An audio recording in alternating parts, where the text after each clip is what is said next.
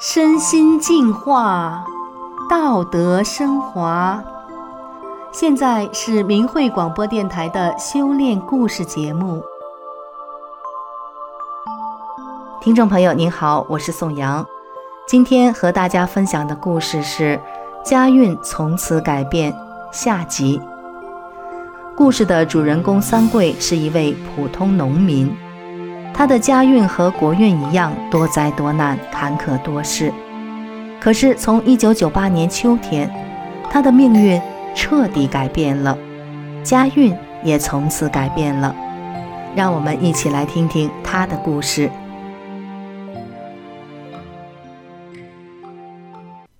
在上一集我们讲到，一天夜里，三桂被乡干部、县里的下乡干部、村干部一伙二十多人。从被窝里押到了大队办公室，逼他放弃修炼法轮功。经过一番较量，最后乡书记、乡干部、县里的下乡干部、村干部都没招了，说江泽民让我们镇压，我们就镇压。三桂说：“那就是不说理了，你们想怎么办吧？”他们说：“保证别让你们家人练法轮功。”三桂说。我管不了，你们也管不了。我老娘那么大岁数了，又是脑血栓，不修炼的时候被病折磨的生不如死。你们能保证她的身体不出问题？出了问题，保证给免费治疗，还可以考虑；否则肯定练。最后他们没办法了，只好说罚三桂一万元钱了事。三桂说：“我是村里第一穷，别说一万元。”就是一分都没有，他们就派人去三桂家里拿走了一台小黑白电视机、一张写字台和一块墙上的挂钟。三桂意识到，与其被动承受，不如主动出击。经过大家切磋商量后，他们分头去找派出所领导、乡书记、乡干部讲法轮大法真相。刚开始，那些人很冷漠。越讲，他们变得越温和，最后还给倒水，客气起来，终于唤醒了他们的善念。从这以后，乡里的环境变得很好，外地很多被迫害的流离失所的大法弟子都愿意到他们这儿来修炼后。三桂的经济状况也越来越宽裕，不管去哪儿工作都顺利。从一九九八年得法修炼到二零零一年底，三桂还完了家里欠的四万多元的外债，生活不再艰苦。为了让更多的人明白法轮功真相和共产党的本质，以及共产党为什么迫害法轮功，三桂把《九瓶共产党》一书送到大队部，说：一本村干部看，一本县里下乡干部看。什么时候不想看了，什么时候给我送回来，不能丢，不能撕，谁撕谁负责。差不多半年，村干部把书给三桂送了回来，说基本都看得差不多了。警察来家里了，三桂告诉他们，也不用你们搜，家里光盘、大法资料什么都有，想看什么看什么。他们每次都是寒暄几句就走了。二零零三年非典那年，三桂在北京五环打工。他经常讲法轮功真相，练功。很多民工都知道三桂修炼法轮功。这事儿让经理知道了，很害怕受到连累，就到处找是谁修炼法轮功。由于很多人维护三桂，都不告诉经理。后来三桂练功，让董事长的弟弟看到了，报告了经理。经理马上找到三桂，说：“好不容易找到你，我不能用你了，你走吧。”三桂跟他讲了大法的美好和所受到的打压。经理说：“我知道你们好，可是用你我们会受连累。”他还叮嘱三桂说：“我劝你别坐车，走着回去，因为一路上都有人检查身份，到处都在查法轮功。”三桂想：“我是堂堂正正的大法弟子。”我不吃那不必要的苦。北京离家乡少说也八百多里，我不走着回去，我就堂堂正正坐车回家。说来真是太神奇了，三桂赶上了京包线第一趟车。这趟车由于非典被关闭了很久，整节车厢就他一个人。到了目的地，刚走出火车站，就有司机喊：“快来，快来！这是今天第一趟去某县的车。”等三桂回到县城，已经是中午。一路上检查身份证，他都顺利过关。在县车站，他遇到一个朋友跑出租，把他送到了回家乡的第一趟班车上。这一天换的几次车都是头班车。就这样，三桂顺利回到家。二零零六年秋天农忙后，三桂和村里的修炼人一起去北京散发真相资料。由于三桂上衣兜里装了一本小转法轮书，被警察搜了去。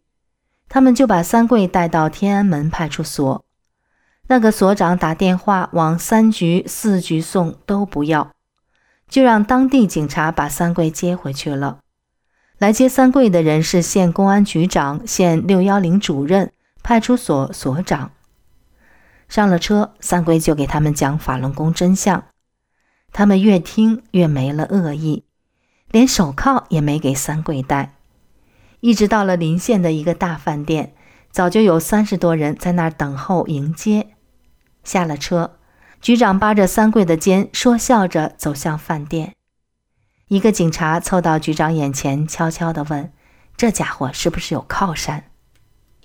三桂心里想：“我的靠山最硬最大。”我的靠山是师傅和大法。他们一起做了三桌，局长、书记都轮番给三桂夹菜。在吃饭的过程中，三桂回答了他们所有人的问题。吃完饭，他们又轮番给三桂倒茶喝水。俨然三桂成了他们的领导。在了解大法后，他们都说。知道大法好，但是迫于压力也得走走过场。三桂说：“既然知道大法好，为什么不替我们喊喊冤，替我们说几句话？”他们说：“替你们说话，把我的乌纱帽摘了，把我也送进监狱。”三桂说：“那也不能迫害我们啊。”他们说：“迫害你了吗？给你吃的不好，喝的不好吗？”三桂说：“挺好，挺好。希望以后你们也能善待别的法轮功修炼人，你们会有大福报的。保护善良，坚持正义，才有美好的未来。”看到他们明白了真相，三桂心里很高兴。本来县局长想让三桂回家，可是天安门派出所所长把三桂的事报告了公安部，公安部给县里施压。三桂又不能回家了，被送到乡政府。乡里所有人都被乡书记分配着，轮流和三桂讨论劝说。他们一个个都被三桂说得心服口服的走了。最后两个派出所的人说：“你想上天，那不可能。看我们神武，人家上天了。”三桂说：“按你的说法，我不用上天。从神武的角度看。”地球也在天上，这只不过说了一个平行空间。天在微观，在宏观，我们肉眼凡胎是看不到的。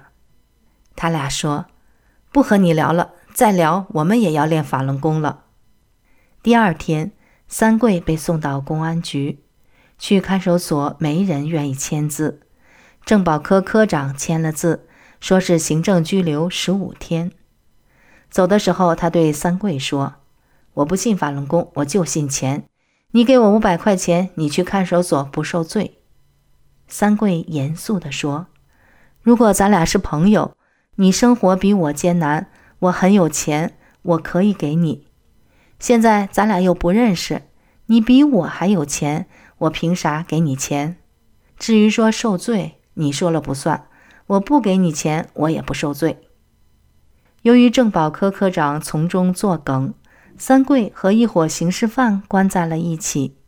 他想让犯人折磨三桂，三桂进去就给大伙核实，说：“我不是罪犯，我是修法轮大法的，咱们有缘关在一起了。”犯人们就让三桂讲大法修炼和国家形势，三桂就给他们讲做人的道理，讲传统文化，他们特别爱听，都很照顾三桂。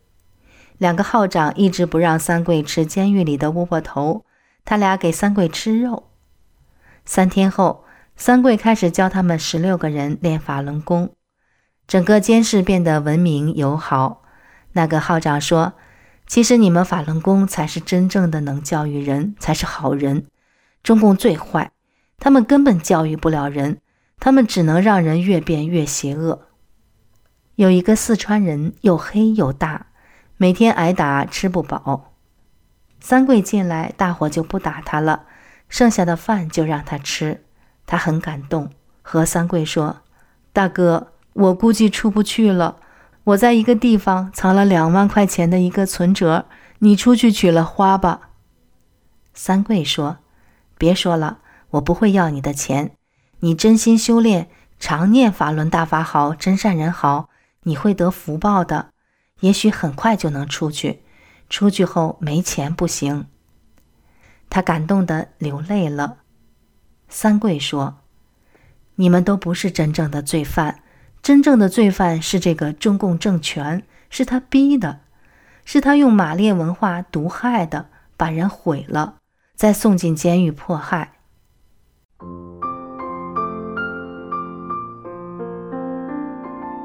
三桂走出看守所的时候，全监室十六个人都哭了。一个二十岁的犯人说：“大哥。”再申请一下，和我们多待几天吧，把法轮功都教给我们再走。我早接触大法，就不会犯罪了。三桂说：“我一天也不想在这儿待，等你出去找我吧。”一个湖北犯人说：“大哥，我们是快死的人了，就是知道大法好，又有什么用呢？”三桂拍着他俩的肩膀说：“你们知道大法好。”起码下不了地狱，因为这是佛法。他们含着泪说：“好，我一定记住。”他们一起对着三桂喊：“法轮大法好！”三桂给他们竖起了大拇指。修炼转眼二十年了，三桂从一个三十多岁的小伙子变成五十多岁的中年人了。期间，他经历的神奇故事太多了。他希望那些听信谎言的人，赶快来听听大法修炼者的心声，因为大法对每个人都太重要了，关系到每个生命的永远。这也是三桂最大的愿望。